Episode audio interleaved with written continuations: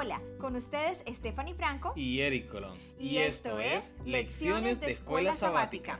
Las lecciones de Escuela Sabática es un estudio diario que hacemos de la palabra de Dios siguiendo la guía de estudio de la Biblia de la Iglesia Adventista del Séptimo Día para el Mundo. Escucha, Comparte aprende y aplica las lecciones de la palabra de Dios para tu vida.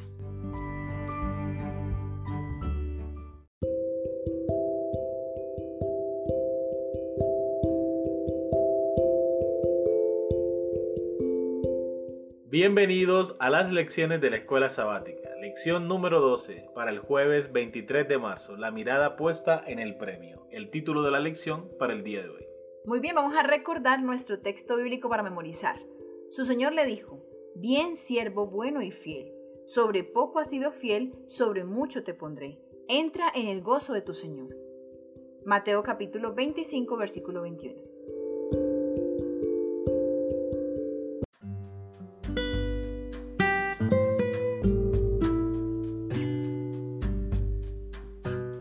Después de su conversión, Pablo se lanzó de lleno a la causa de Cristo. Debido a su educación y su mente aguda, podría haber tenido mucho éxito desde una perspectiva mundana.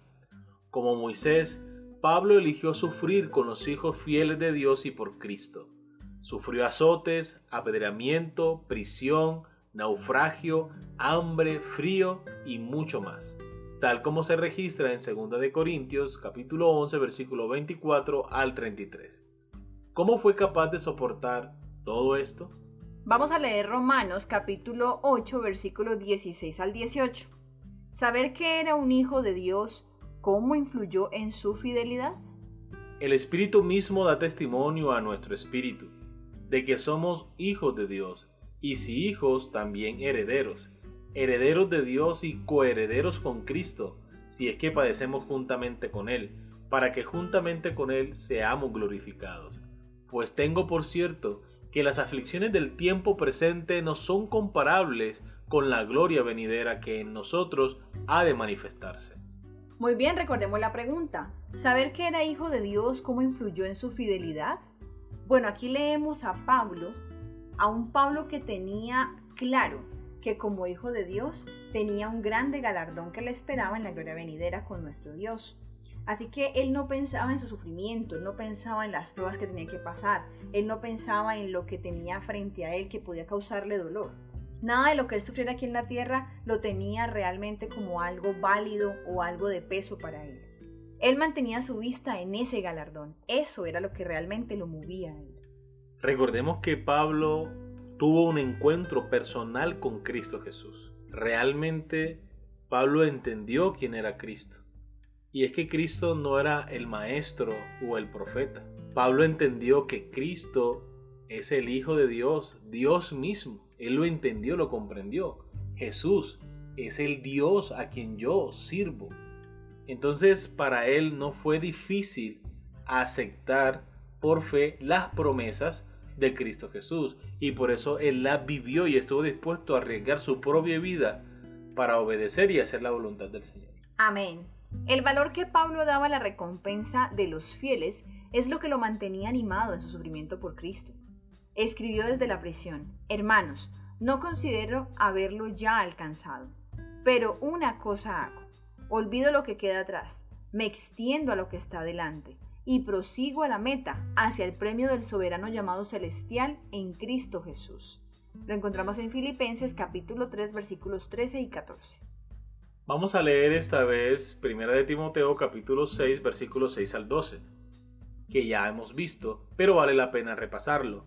¿Cuál es el mensaje central de estos versículos, especialmente para nosotros como cristianos? Primera carta a Timoteo capítulo 6 versículos 6 al 12. Pero gran ganancia es la piedad acompañada de contentamiento, porque nada hemos traído a este mundo y sin duda nada podremos sacar.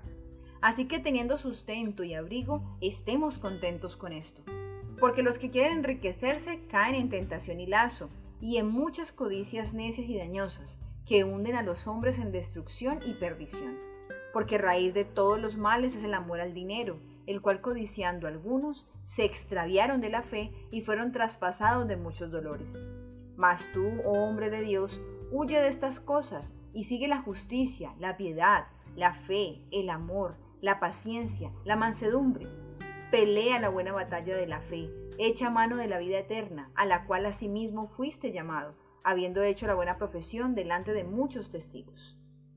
Muy bien, recordemos la pregunta. ¿Cuál es el mensaje central de estos versículos, especialmente para nosotros como cristianos?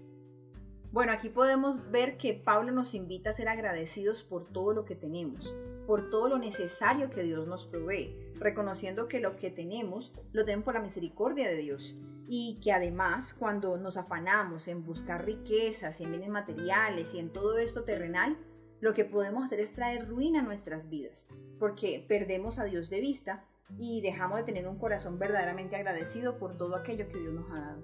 Hasta que no comprendamos que no somos ciudadanos de esta tierra pecaminosa, sino que somos coherederos con Cristo del reino de los cielos. Cuando realmente comprendamos, así como lo hizo Pablo, que nuestra ciudadanía está en los cielos, ya no vamos a fijar nuestra mirada en las cosas terrenales, sino que nos vamos a proyectar a lo que Dios tiene preparado para nosotros.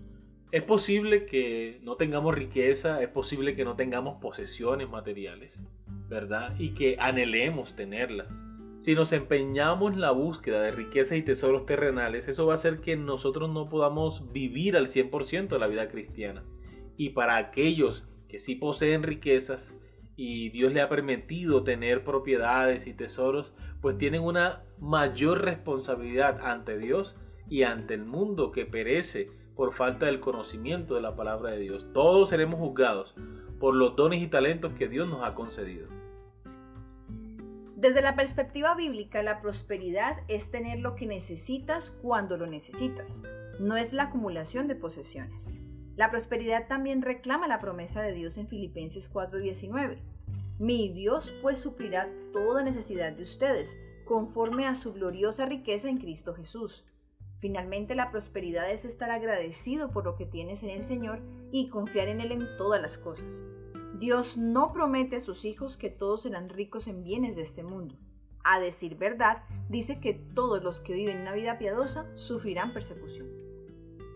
Lo que Él ofrece es mejor que cualquier riqueza mundana. Él dice, supliré tus necesidades y donde quiera que vayas estaré contigo. Entonces, al final les dará a sus fieles verdaderas riquezas, responsabilidades y la vida eterna. ¡Qué increíble recompensa!